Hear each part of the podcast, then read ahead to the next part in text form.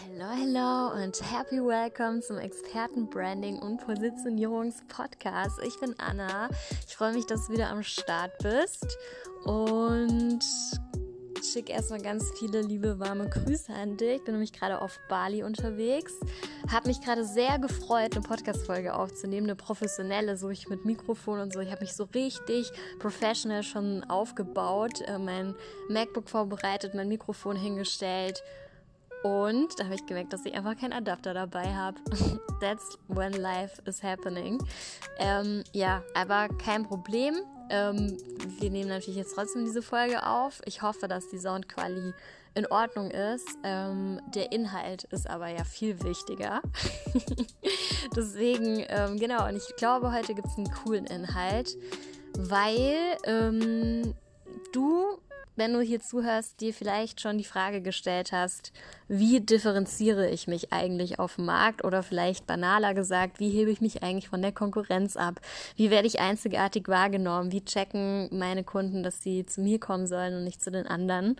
Und das ist ja eine sehr wichtige Frage, wenn es ums Thema äh, Branding geht natürlich. Ähm, und die will ich heute mal aufgreifen, auch aus dem Grund, weil ich gerade mit zwei Kunden an genau der gleichen Stelle bin, nämlich an der Stelle Markenrecherche und Differenzierungspunkte rausfinden. Und genau, ist voll interesting, weil bei beiden, ähm, also der Prozess bei mir läuft ja immer relativ ähnlich, aber es ist trotzdem immer extrem unterschiedlich und sehr individuell.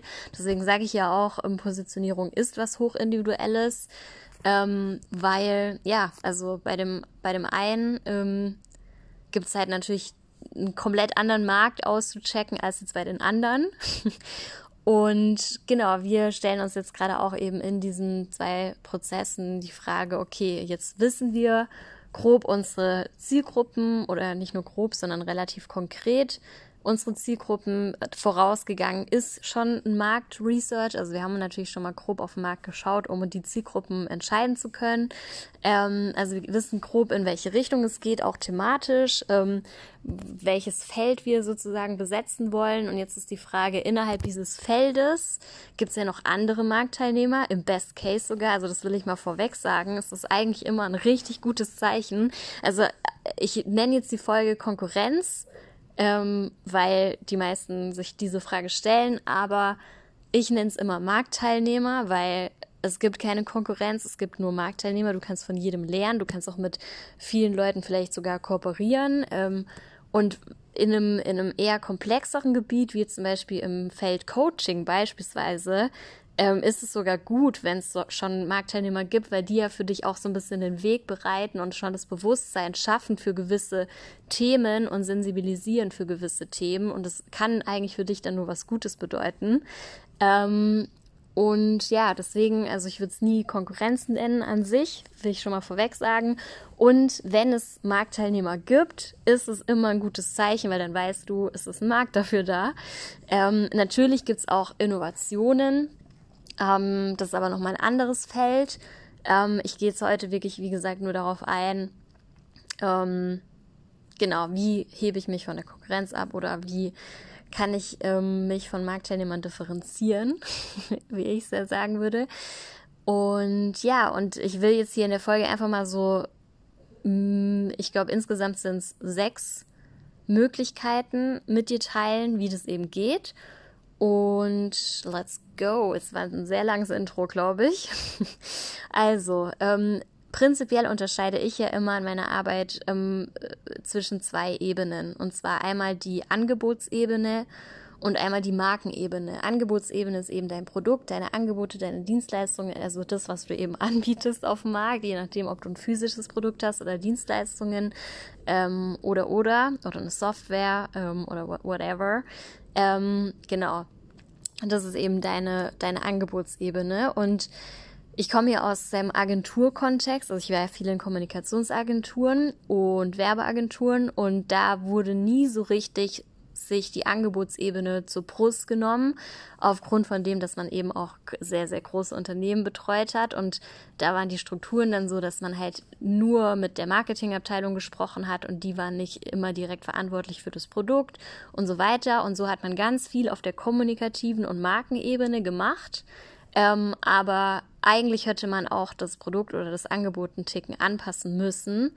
Ähm, und man konnte ganz viel auf der kommunikativen Ebene nicht machen, weil das Angebot halt ähm, nicht so gepasst hätte, wie es hätte passen müssen. ich hoffe, du checkst, was ich meine. Und deswegen, ähm, das wollte ich eben anders machen. Das ist auch ein Grund, warum ich ähm, genau Expertenbranding ins Leben gerufen habe, also oder was wir eben anders machen, um schon auch mal mich direkt hier zu positionieren mit meiner Einzigartigkeit, dass ähm, genau wir eben nicht nur die Kommunikations- und Markenebene anschauen, sondern eben auch die Angebotsebene. Und natürlich, und das ist nämlich das Ding, vielleicht wird es gleich klar, auf der Angebotsebene kann man sich zwar anders aufstellen, aber es ist halt so viel leichter für deine Marktteilnehmer, ähm, das nachzumachen. Also angenommen in jetzt physischen Produkten gesprochen, du bist ähm, Coca-Cola und bringst eine Cola auf den Markt, die irgendwie einen Minzgeschmack hat, dann kann ähm, hier, äh, wie heißt diese Fritz-Cola, auch eine Cola mit Minzgeschmack entwickeln. Also klar, vielleicht ist es bei einem physischen Produkt nicht so schnell getan, aber jetzt gerade auch so bei Coaching-Sachen oder ähm, geistigen Produkten und Dienstleistungen, sage ich jetzt mal, kann man das rein theoretisch schnell nachmachen. Deswegen ist dieses ähm, Differenzierung auf der Angebotsebene Mm, immer mit Vorsicht zu genießen und eben nie nur alleine, also alleine zu betrachten. Ähm, deswegen ist es mir so wichtig, dass man holistisch drauf schaut, dass man einmal aus der Marken- und Kommunikationsebene schaut, aber eben auch aus der Angebotsebene. Und ähm, genau, was du auf der Angebotsebene machen kannst, ist natürlich zu überlegen, hast du in einem gewissen Gebiet branchenspezifische Expertise, die sonst so in diesem Umfeld keiner mitbringt. Beispielsweise, ich betreue gerade jemanden, der macht interne Revision und ähm, da könnte es sein, also es ist nicht, es ist überhaupt nicht so, weil ne, es ist nicht so. Aber es war kurz die Überlegung oder ein Gedanke, mh, hm, könnte man nicht also weil interne Revision ist voll wichtig bei so Finanzgeschichten äh, und sowas. Also eigentlich in jedem Unternehmen. Äh, es führt jetzt zu weit, wenn ich hier voll ins Thema einsteige. Auf jeden Fall waren so kurz Fintech-Startups im Raum gestanden, ähm, weil das halt ein sehr spezieller, also eine sehr spezielle Nische wäre ähm, und es sich da natürlich extrem anbietet und die An äh, Marktteilnehmer gerade die IR anbieten, jetzt nicht in diesem Feld, also in dieser, in dieser speziellen Nische am Start sind. Das wäre halt voll die Abgrenzung gewesen. Aber hier muss man eben schauen, sind diese branchenspezifischen Kenntnisse wirklich vorhanden? Hat man auch überhaupt als Mensch Bock, sich in diese Nische, in diese Branchenspezifikation, sage ich jetzt mal, reinzudrücken? Also das wäre ja dieses klassische, ähm, ich differenziere mich über eine ganz spezielle Nische. Ähm, das kann man machen.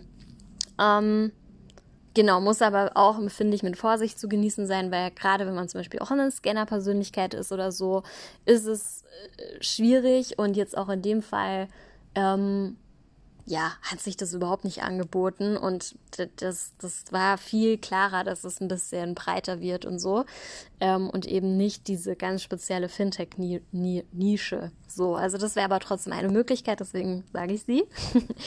Die zweite Möglichkeit, äh, und was hat das mit, mit der Angebotsebene zu tun? Natürlich tangiert es dann letztlich auch deine Kommunikation, aber am Ende ist es eine Positionierung oder eine Differenzierung über ähm, das Angebot, weil du das Angebot ja komplett an diese Fintech Startups richten würdest und dementsprechend betrifft es ja extrem dein Angebot. Das heißt, du müsstest dein Angebot dann auch voll auf diese Fintech-Startups anpassen und so weiter.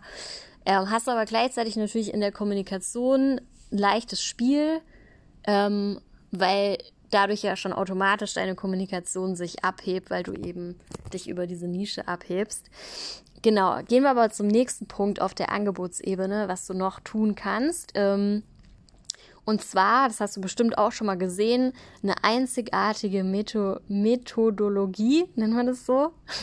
eine einzigartige Lösungsweg sozusagen. Also eine ganz spezifische Vorgehensweise oder Methodik, die dich von anderen in der Branche unterscheidet. Ähm, mm, mm, mm. Genau, auch da, das, das hört sich so leicht an, aber es muss halt, finde ich, wirklich auch was sein, wo man wirklich so, wo der Kunde dann auch checkt, Ah, das ist wirklich richtig relevant. Also beispielsweise, ähm, no front an der Stelle, aber ich will ja immer Beispiele bringen, ähm, kenne ich eine Agentur, ähm, die macht auch Branding und so und die, ähm, genau, haben sich auf eine ganz spezielle Methodik fokussieren und sagen Branding nach der XY-Methodik. Ich nenne sie jetzt nicht, weil sonst ähm, ist es zu offensichtlich, wen ich meine. Aber Branding nach der XY-Methodik. Das Problem finde ich aus, aus meiner Positionierungssicht ist da aber, dass man diese XY-Methodik ähm, nicht, also dass der Laie oder der Kunde nicht zwangsläufig diese XY-Methodik kennt oder was damit anfangen kann. Das heißt, wenn du sagst, nach der XY-Methodik, ähm, du musst eigentlich sicherstellen, dass diese Methodik sich für deinen Kunden halt so juicy anhört und so erleuchtend und sinnstiftend, dass er halt diesen Mehrwert dieser Methodik auch erkennt, weil sonst finde ich persönlich ist es keine krasse Differenzierung. So, ähm, es muss halt schon eine Methodik sein, die halt wirklich Sinn macht und nicht aus einfach, oh, ich will mich irgendwie differenzieren, okay, dann, dann überlege ich mir halt jetzt eine Methodik. Im Vergleich, ich habe gerade eine Kundin, die kommt aus der Glücksforschung, ich will da nicht zu weit ähm, zu viel verraten. Auf jeden Fall, die, die hat richtig fett und lange geforscht. Ähm, im Kontext äh, Auswirkungen von Wellbeing-Maßnahmen auf ähm, wirklich den Profit und halt wirklich so unternehmerische, ähm, relevante KPIs ähm, beziehungsweise, ja, will nichts Falsches erzählen. Auf jeden Fall ähm, hat sie daraus, also über diese Forschung, halt wirklich eine einzigartige Methodik herausentwickelt. Und die, die ähm, hat sie A so genannt, dass jeder checkt, was es, was es meint. Kann ich jetzt leider nicht teasern. Ähm, Wäre jetzt zu vertraulich, weil wir aktuell noch im Prozess sind.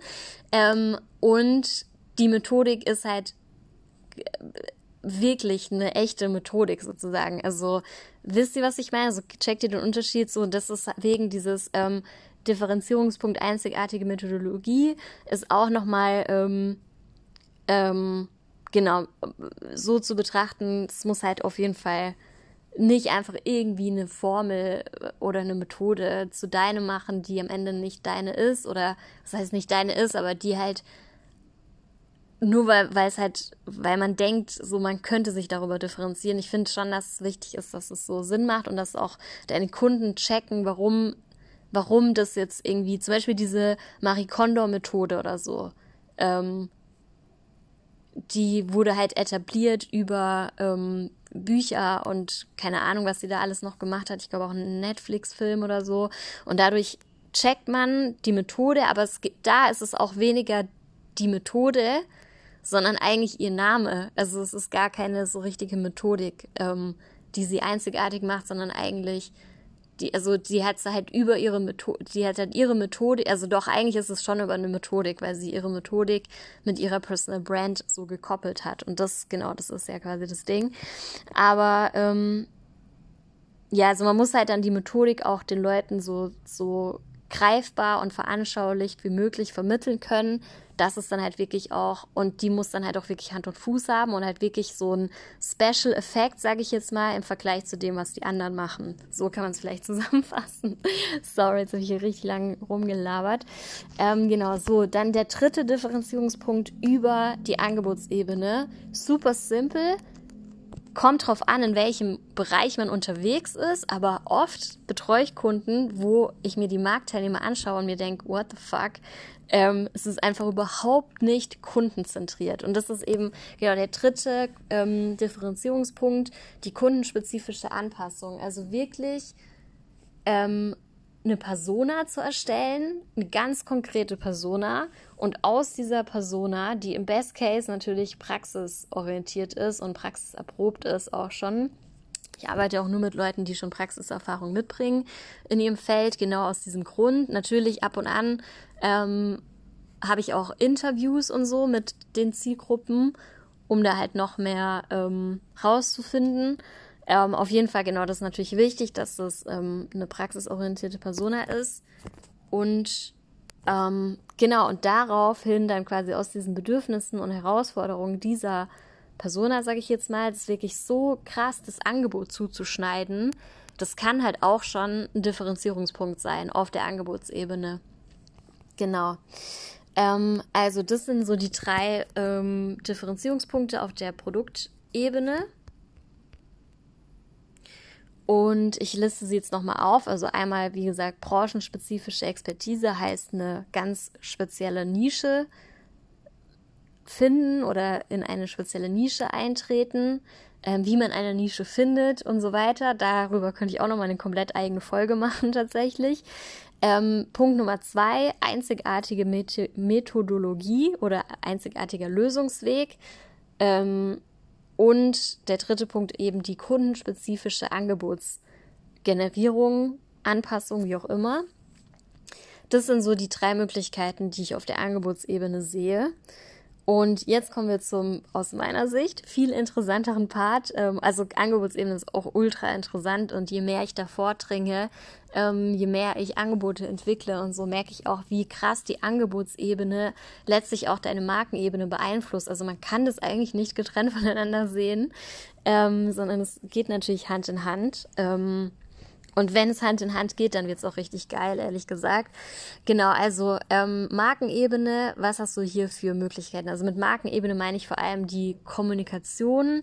Mit Kommunikation meine ich nicht nur das, was du als Botschaft sagst, Text, sondern Kommunikation ist eben auch visuell, ähm, wie es sich anfühlt, wie es sich vielleicht auch anhört. Also eben dieses komplette ähm, Erscheinungsbild sozusagen was du nach außen gibst.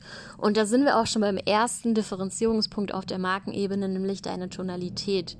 Ähm, man kann sich auch die Frage stellen, welche Rolle nehme ich ein im Vergleich zu den Marktteilnehmern. Ähm, Beispiel, also richtig simples Beispiel, ähm, beziehungsweise Tonalität will ich noch kurz erklären. Also damit meine ich, wie gesagt, vor allem das Gefühl, das du vermittelst. Also deine Worte, deine Bilder, deine Farben, ähm, das, dein Content, also das, was du quasi immer wieder erzählst, also alles, was du im Außen tust, vermittelt dir eine ganz bestimmte Tonalität oder hat im, im Best Case eine ganz bestimmte Tonalität.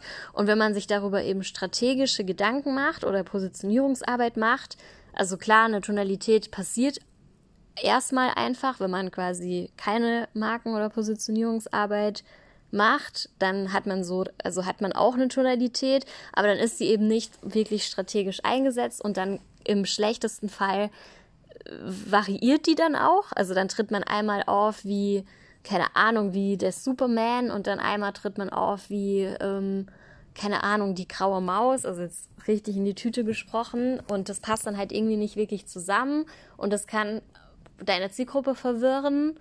Ähm, das kann das, ist, das macht überhaupt keinen Sinn eigentlich, weil du willst ja eine Marke aufbauen, ähm, um deinen Wert zu steigern, um dich zu differenzieren und so weiter. Das heißt, du musst deine Tonalität strategisch einsetzen. Und mit strategisch einsetzen meine ich eben zu schauen, also das ist eben ein, eine Möglichkeit, sich zu differenzieren, wenn es sich anbietet. Ähm, wie beispielsweise man will in, den, in auf die Zielgruppe Frauen in den Markt, wo es ganz viel um Female Empowerment und sowas geht. Ähm, und alle Marktteilnehmer haben eben genau diese Tonalität, dass sie pink sind, dass die so weibliche Farben und auch weibliches Wording und alles so blumig und so. Ähm, und dann ähm, Genau, kommst du aber her und das muss halt auch Sinn machen. Also wenn es, es muss sich halt anbieten. Es macht ja, also hat ja Gründe, warum Marktteilnehmer diese Tonalität so gewählt haben. Ähm, oft sind die Gründe aber eher tatsächlich, dass den Marktteilnehmern selbst diese Tonalität sehr gefällt, weil die wenigsten tatsächlich, also kommen natürlich voll auf den Bereich an, wenn man jetzt irgendwie in einem, in einem krassen also in einem Bereich ist, wo es mega viele große Unternehmen gibt und so ist das nochmal was anderes. Und in einem Feld ist, wo eher viele Einzelunternehmer und so unterwegs sind. Die meisten wählen ihre Tonalität nach eigenen Vorlieben und das kannst du halt eben dann ganz bewusst auch anders machen, indem du sagst, nee, ich gucke jetzt mal, was meine Zielgruppe vielleicht für Vorlieben hat. Und vielleicht merke ich ja, oh, es gibt eine gewisse Zielgruppe an Frauen, die fühlen sich von plumig, rosa, pink gar nicht angesprochen ähm, sondern haben eigentlich, also wollen auch gar nicht so dieses, dieses klassische Mädchen sein. Ähm, und das kann man dann zum Beispiel in der Tonalität für sich nutzen.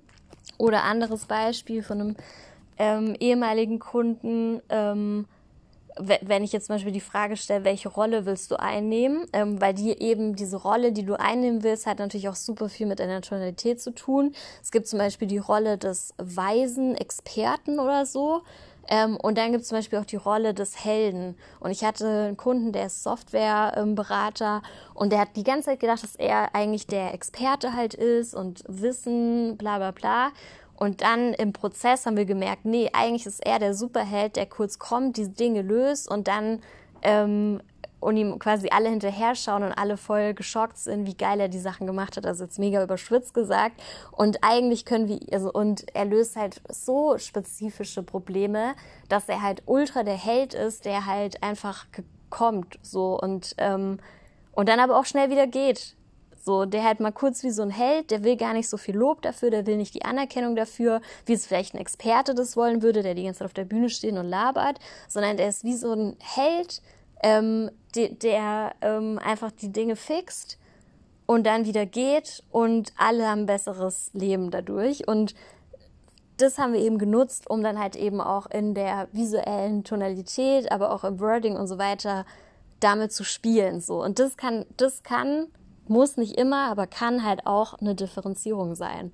Ähm, wenn halt alle im Markt eher dann so steif und wissen hier, wissen dort, ich werfe mit Fachwörtern um mich und so weiter und es fühlt sich alles trocken an und nicht nach also es ist halt ist voll schwer in, in Worten jetzt hier gerade rüberzubringen im Podcast, weil das eher auch ein ähm, das ist so ein Gefühlsding, das man da aufmacht.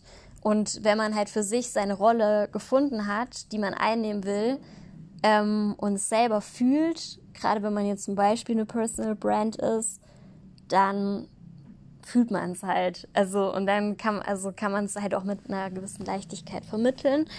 Und das ist auch schon der nächste Punkt zum Thema, Thema Differenzierung auf der Markenebene. Dein persönlicher Stil. Also, du bist ja eine mega individuelle Persönlichkeit und hast deswegen auch eine sehr individuelle Art und Weise, wie du arbeitest, wie du mit Kunden interagierst, ähm, wie du sprichst. Also, mh, mm, Genau, also all diese Punkte, die halt deine Persönlichkeit ausmachen, was so deine Charaktereigenschaften sind, was aber auch so deine Anliegen sind, was deine Herzensthemen sind, was so das ist, was dich in der Welt besonders aufregt, ähm, was für ähm, Mythen du aufbrechen willst, also alles, was dich quasi ausmacht, ähm, dieser Teil oder zumindest ein Teil davon, der dann halt eben auch ähm, mit deiner Fachkompetenz matcht, ähm, dass du den so authentisch wie möglich, also auch deine Werte zum Beispiel stecken dahinter, dass man den halt authentisch wie möglich vermittelt bekommt. Und das ist halt aber auch tatsächlich, es, weil es, es klingt so mega theoretisch, wenn ich sage, ähm, ja, deine Werte und deine Eigenschaften und bla bla bla, alles, was du bist. Ähm, das ist nicht so leicht natürlich, diese, diese Persönlichkeit dann in dein Business reinfließen zu lassen. Aus meiner Sicht ist das aber ein extrem entscheidendes Ding und das, das hängt natürlich auch voll stark mit der Tonalität letztlich zusammen ähm, und auch mit dem dritten Punkt, den ich gleich vorstelle. Ähm, ist aber, also deswegen ist auch mein erstes ähm, Modul, das ich mit meinen Kunden durcharbeite, immer die Personality unter anderem, weil es so wichtig ist, in die eigene Vision reinzugehen, Motivation, in die Werte, in die Eigenschaften, weil das am Ende auf jeden Fall in das Erscheinungsbild einfließt und in die Marke, in die Positionierung mit einfließt. Also auch ähm, natürlich dann auch auf der Angebotsebene. Also ist einmal eben das, was du dann nach draußen von dir teilst, ähm, und wie sich das dann eben auch unterscheidet von, und das hängt, wie gesagt, voll mit der Tonalität zusammen, weil, um bei dem Beispiel zu bleiben, wenn du selbst nicht die blumige Maus bist, ähm, dann ähm, ist es nicht dein Stil, so. Und dann hast du vielleicht einen komplett anderen Stil und dir sind vielleicht ganz andere Dinge wichtig, ähm, die jetzt, die, die, denen jetzt Blum, die blumigen Mäusen nicht so wichtig sind, so. Ähm, und dann muss das damit rein weil das ist dann halt auch das, was, was dich einzigartig macht und womit du dich dann differenzieren kannst. Aber mh, mm, und natürlich, es gibt Felder, also beispielsweise, ähm, ich habe ja auch schon mal so ein paar Businessberater und Innovationsberater und so beraten, da denkt man auf den ersten Blick so, äh, alle Organisationscoaches, die ich kenne, ticken so wie ich. Die sind aufgeschlossen, die sind wissbegierig, die sind neugierig, die sind teilweise innovativ. Und man denkt sich so, hä, die sind doch alle gleich. ähm, aber es gibt immer, wenn man tiefer gräbt, ein Ding, das man findet, wo man sagt, ne, das machen andere anders als du. Ähm, warte, ich überlege gerade, ich bin nämlich gerade aus dem Workshop raus, aber mit der bin ich noch nicht an dem Punkt mit der Differenzierung. Ich überlege gerade, ob es da gerade ein gutes Beispiel gab. Hm.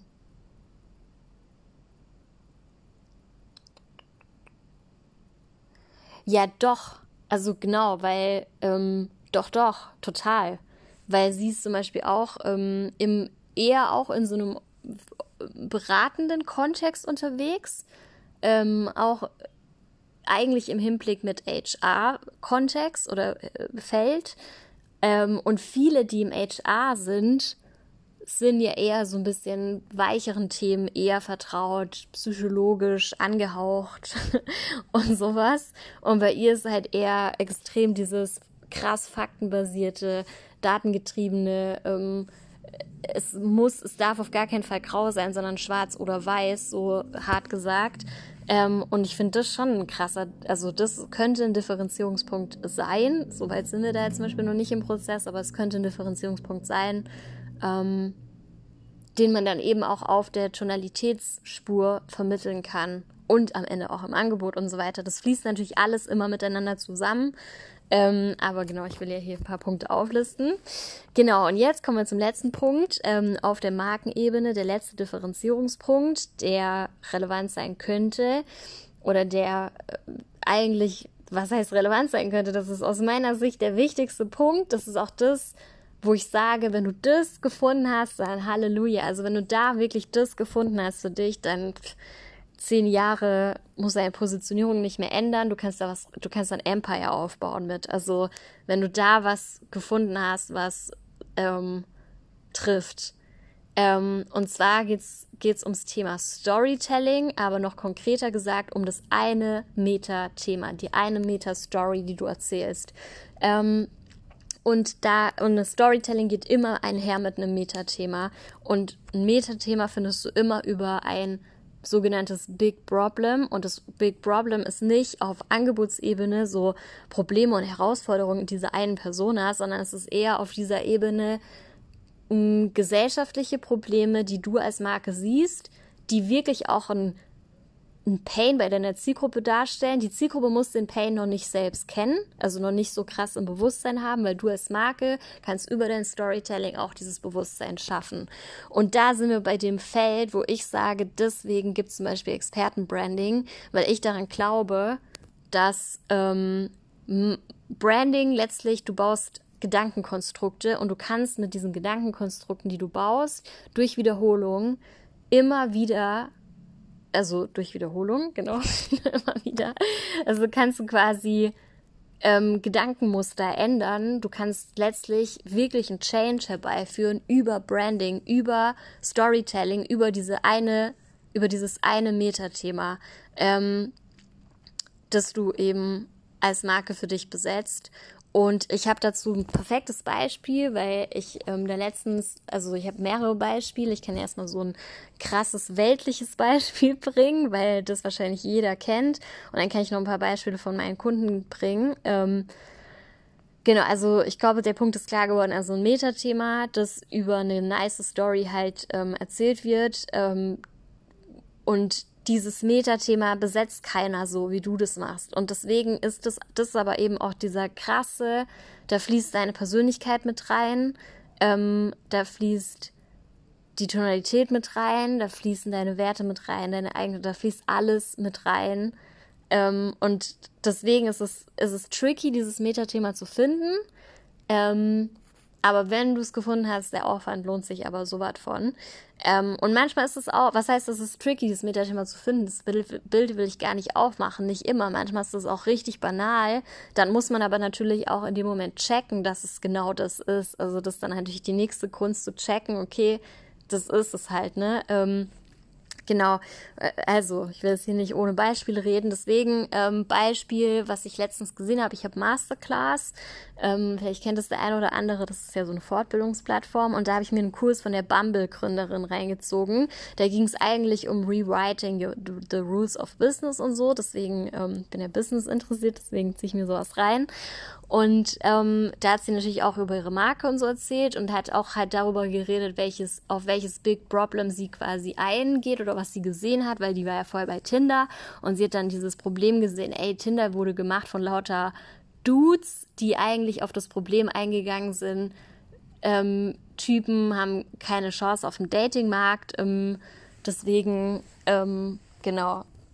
Oder, ach fuck, ich glaube, ich krieg's gar nicht mehr so ganz zusammen. Auf jeden Fall war es ein Problem, dass Tinder nur von Typen irgendwie ins Leben gerufen wurde und sie hat halt für sich erkannt, dass ähm, es halt eigentlich crazy ist, dass ähm, in allen Lebensbereichen Frauen schon so voll auf auf dieser, also in der westlichen Welt zumindest, auf der Gleichberechtigungsspur sind und also was heißt, also gleichberechtigt sind wir safe alle eh, aber ähm, dass halt Frauen extrem empowered werden in voll vielen Lebensbereichen, aber wenn es ums Dating geht, ähm, findet noch nicht so wirklich ein Empowerment statt.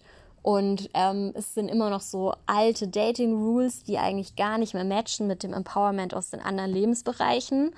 Und ähm, warte, warte, jetzt habe ich den Faden verloren. genau, und ähm, das wollte sie eben anpassen. Also das ist so ein kleines Ding, was sie gesehen hat, ähm, was sie aber durch Bumble perfekt in, initiiert hat, zum Beispiel eben durch das Feature, und da sind wir wieder auf der Angebotsebene, das tangiert nämlich immer beides, Angebots und Marke muss Hand in Hand gehen, ähm, hat sie das Feature ja integriert, oder das war so der, der Feature-USP von Bumble am Anfang, mit diesem Frauen machen den ersten Schritt. Aber was dahinter steckt, ist eigentlich die Story, wir als Bumble, als Marke Bumble stehen für das Empowerment von Frauen im Dating-Bereich. Boom. Und das ist die Story. Also da gibt es natürlich noch mehr an Story, wie zum Beispiel, wir heißen Bumble, weil Bienenkönigin, bla bla bla. Ähm, und Frauen sind die Königinnen, was auch immer was. Ich weiß jetzt nicht genau, wie die das erzählen, aber ähm, das ist so eigentlich so ein mega krasser ähm, Ding von dieser Story Bumble ist die Marke, die Frauen im Dating empowert. Ist differenzierend, weil bisher die anderen Anbieter von Datings, Dating-Apps das Thema nicht für sich besetzt haben. Das heißt, sie ist hergegangen, hat gesagt, okay, ich nehme das Metathema Empowerment, gekoppelt mit Empowerment auf dem Datingmarkt und ich knüpfe daran meine Marke. Und das ist so simpel und das ist es bei einem Metathema. Es geht um Simplicity ähm, und es sind die banalsten Sachen, aber es braucht diesen einen Twist, wo man sagt, ja, das ist wirklich ein Problem und irgendwie besetzt dieses Problem noch keiner und hat auch noch keine richtige Lösung dafür. Und dadurch, dass man dann halt dieses Thema besetzt, natürlich kommen dann Konsequenzen damit einher und deswegen muss man es, darf man nicht einfach random irgendein Thema besetzen, sondern muss es wirklich fühlen und ähm, halt wirklich sich verheiraten mit diesem Metathema und sagen, ja, Mann, das ist mein Thema, das, dafür kämpfe ich.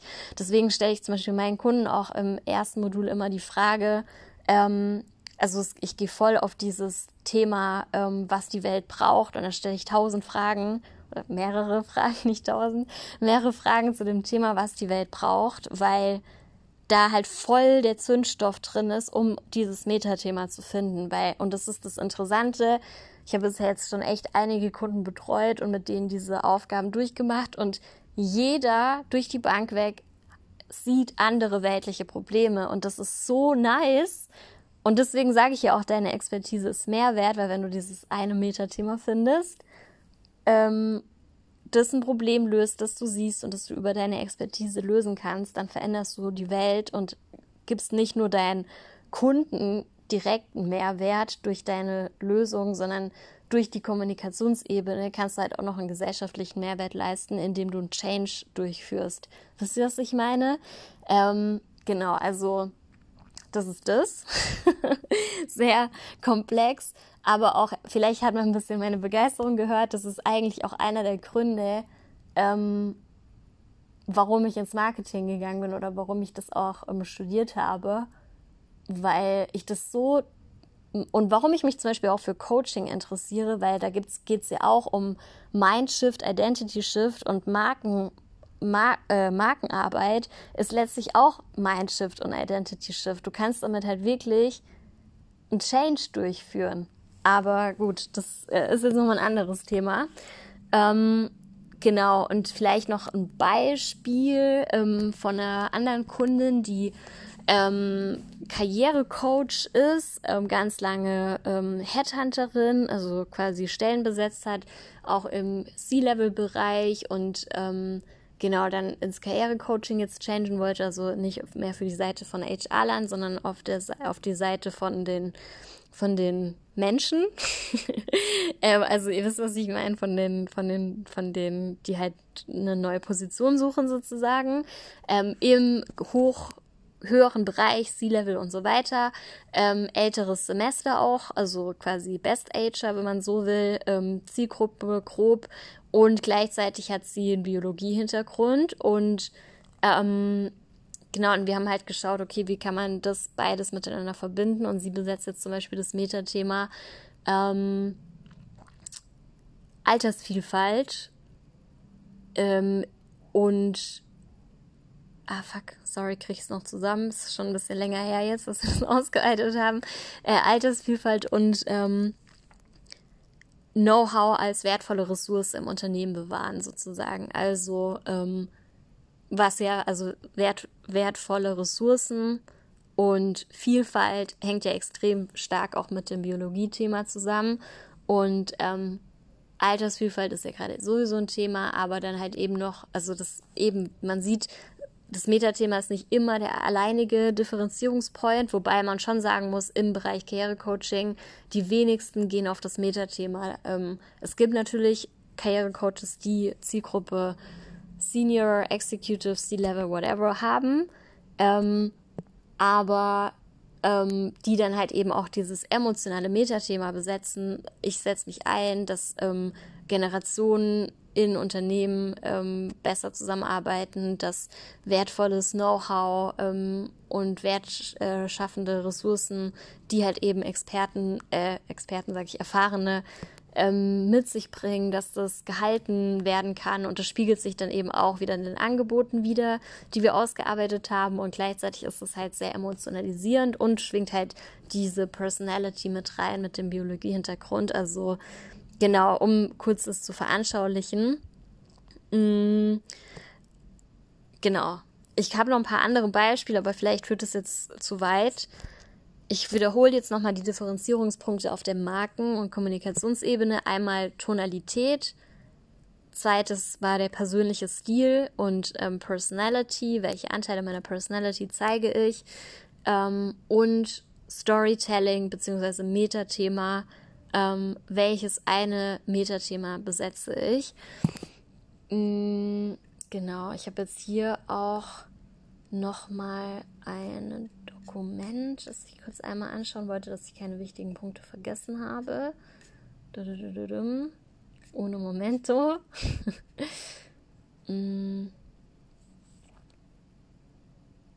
Genau, äh, was ich vielleicht noch ergänzend sagen kann bei diesem Thema ähm, Personality, geht es natürlich darum, die Stärken zu stärken. Das bezieht sich aber genauso auch auf die Angebotsebene mit der einzigartigen Methodologie ist halt ein konkreteres Ding von Stärken, Stärken. Bei der Personality ist eben auch Stärken, die eben auch positiv auf deine Dinge, die du anbietest, einzahlen, hervorzuheben und zu stärken. Also das kann ein Differenzierungspunkt sein. Alright, danke tausendmal fürs Zuhören. Und wie gesagt, nicht vergessen, ab jetzt gibt es immer jeden ersten Montag eines Monats eine neue Folge. Und ich habe auch schon was in der Planung ähm, als Special und Goodie, was ich euch zukünftig gerne anbieten und mitgeben wollen würde, also komplett for free. Ähm, stay tuned. Und schreibt mir gerne auf LinkedIn, connectet euch mit mir und wir hören uns. Bis dann.